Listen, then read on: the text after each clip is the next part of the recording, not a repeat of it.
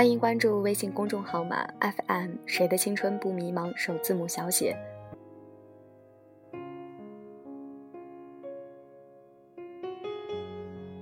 不懂拒绝的人。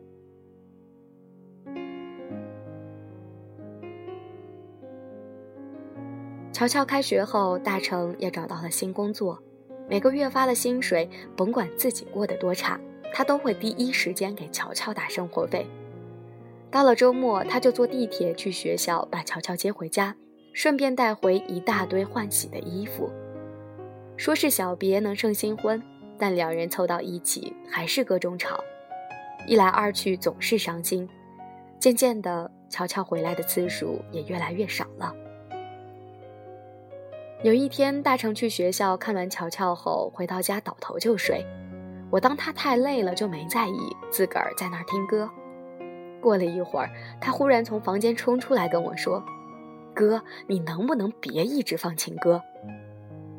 我一看，他已经哭得不成人形了。他们分手了，是乔乔提出来的，甚至没有给大成挽回的机会。我没问原因，因为并不需要原因。这城市每天有成千上万对情侣分手。长的要几十年，短的只需一夜。当他们或者开心，或者难过的走在街上时，原因并不是最重要的，结果才是。分手后，大成每个月依然会第一时间给乔乔打生活费，仿佛乔乔真的是他的女儿。而对于那些钱，乔乔照收不误，周末还会发短信告诉大成自己的近况，仿佛大成真的是他的父亲。这对于旁人而言显得不可理喻，然而我知道，他们如同齿和唇、皮和毛，形式上的分手远远不能将这层关系剥离殆尽。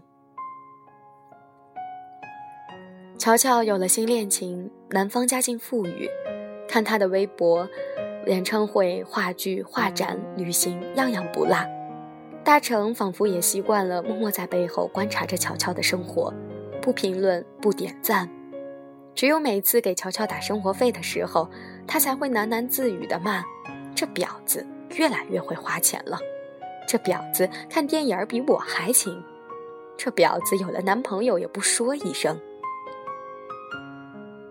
作为旁观者，我没办法说清楚他们之间的感情，是爱情，是亲情，或者只是多年生活造就的一种惯性。离开乔乔之后。大成的心恢复了曾经的波澜不惊，早起早睡，朝七晚五。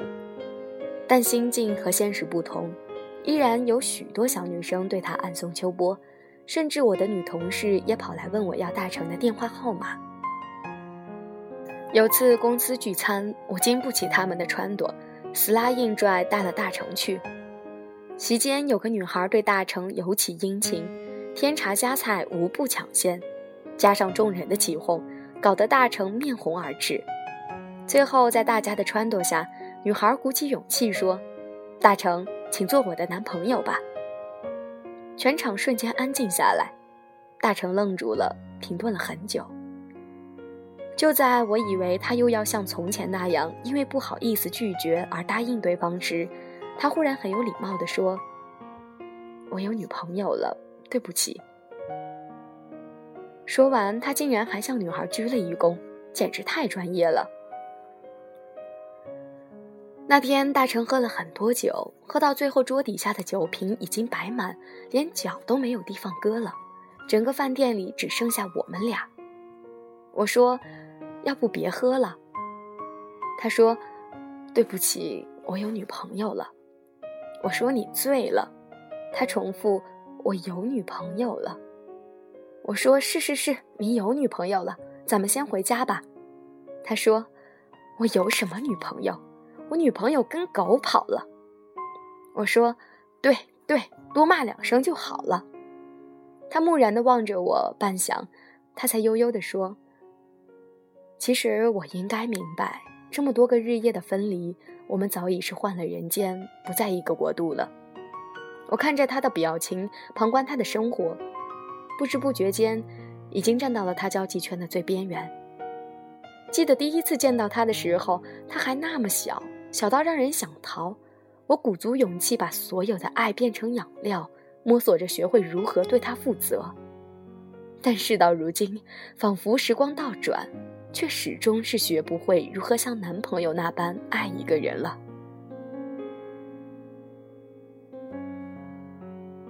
我愣住了，那一瞬间，大成变得苍老了许多。最后，他扯起嗓子对着天空大喊：“韩城，你这个大呆子！”喊完这几个字，他忽然像武侠片里演的那样，仰天喷出一大口血来，然后昏死了过去。我傻眼了，赶紧掏出手机打幺二零，连背带扛的把他送进医院。值班的大夫一看，说是胃穿孔没跑，需要立即进行急诊手术。在手术门外等待的间隙，我想了想，又打电话给乔乔。乔乔听我说完，半天都不说话。我急了，对着手机大吼：“大成都快挂了，你要有良心，赶紧给老子来医院！”乔乔说：“现在已经没地铁了。”我说：“打的。”乔乔又说：“我不认识路。”我说：“三零幺医院。”算了，你上车打给我，我跟司机说。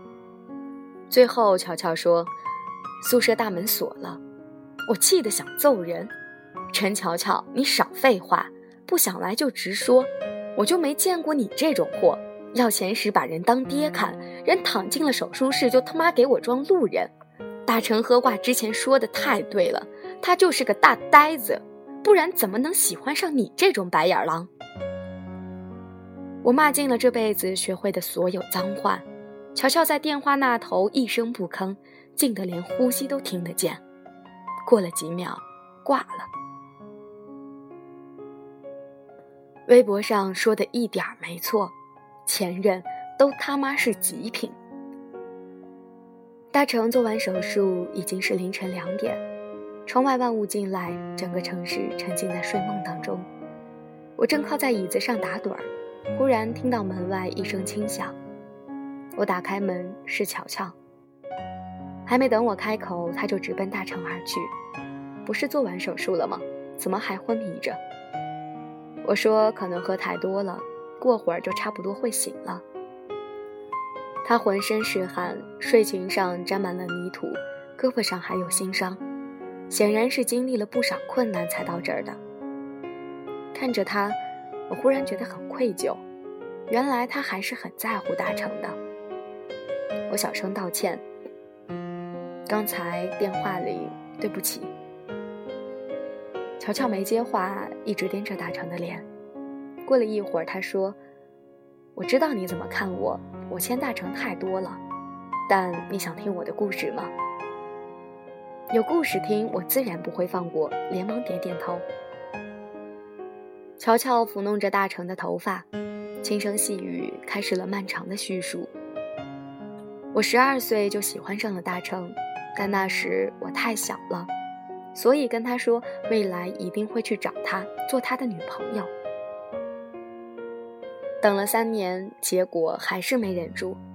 大成说要看我，我鬼使神差的立即答应了他。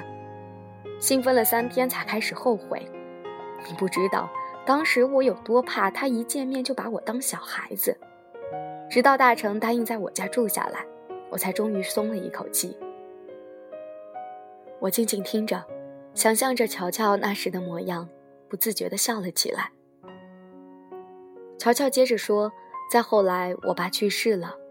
入葬那天，大成握着我的手说：‘以后你想爸爸的时候，就把我当做你的爸爸吧。’那天我哭成了泪人。也就是从那一刻起，大成真的开始像爸爸一样照顾我。”衣食起居事无巨细，比我妈还心细。我知道他想回北京，于是我在学习上尤其努力，最后终于考到了北京。到了这座城市，我才发现感情并没有那么简单。我们在一起生活了六年，从我十五岁到二十一岁，我每一刻的改变都被大成看在眼里，在他面前，我永远是个无理取闹的孩子。在这份感情里，平衡早已经被打破，他扮演的早已经不再是我的爱人，而是我的爸爸。人就是有贱根吧，就像每次争吵到最后，他都会像长辈一样宽恕我。别的女孩大概巴不得是这种结果，但每次我都会有种深深的亏欠感。我始终欠着他，这种感受在我的心里越积越重，拖得越久，我越没办法坦然面对他。你大概不会想象到，明明是情侣，却可以严令禁止对方喝酒熬夜。吃个街边摊，玩次冒险游戏吧，但这就是大成。明明是我的男朋友，却一定要像父亲一样管教着我。其实我多想跟他说，我已经长得足够大了，我不想你做我的爸爸。你能不能像最普通的男朋友那样，跟我一起受伤，一起大吵，一起无知的快乐着？乔乔说到这里，已经满脸都是泪水了。我望着他微微颤抖的身躯，不知道该说什么。过了一会儿，他终于平静下来，拿出一个厚厚的信封递给我：“这个你帮我交给他吧，以后我再也不会亏欠他的了。”我打开信封，里面装着厚厚的一沓钱，大概有几万块。我惊讶道：“你都没有工作，这些钱是哪儿来的？你那个男朋友给的？”悄悄笑了，狗屁男朋友，那只是我同学，我求他帮忙做挡箭牌而已。这两年我一边偷偷做兼职，一边拿全勤奖学金。为了不让大成担心，他打给我的生活费我全都照收不误。二十八个月，三万两千块，全在这儿了。我说，你为什么不等他醒来亲手交给他？他摇摇头。望着病床上兀自呢喃的大成说：“有一些感情你不会了解，但下次见面的时候，我想我们可以像平常人那样喝杯酒聊聊天了。”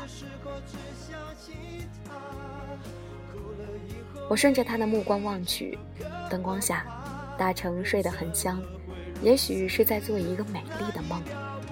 等到天亮，我会让他把梦作为交换。给他讲一个关于爱情和亲情的故事。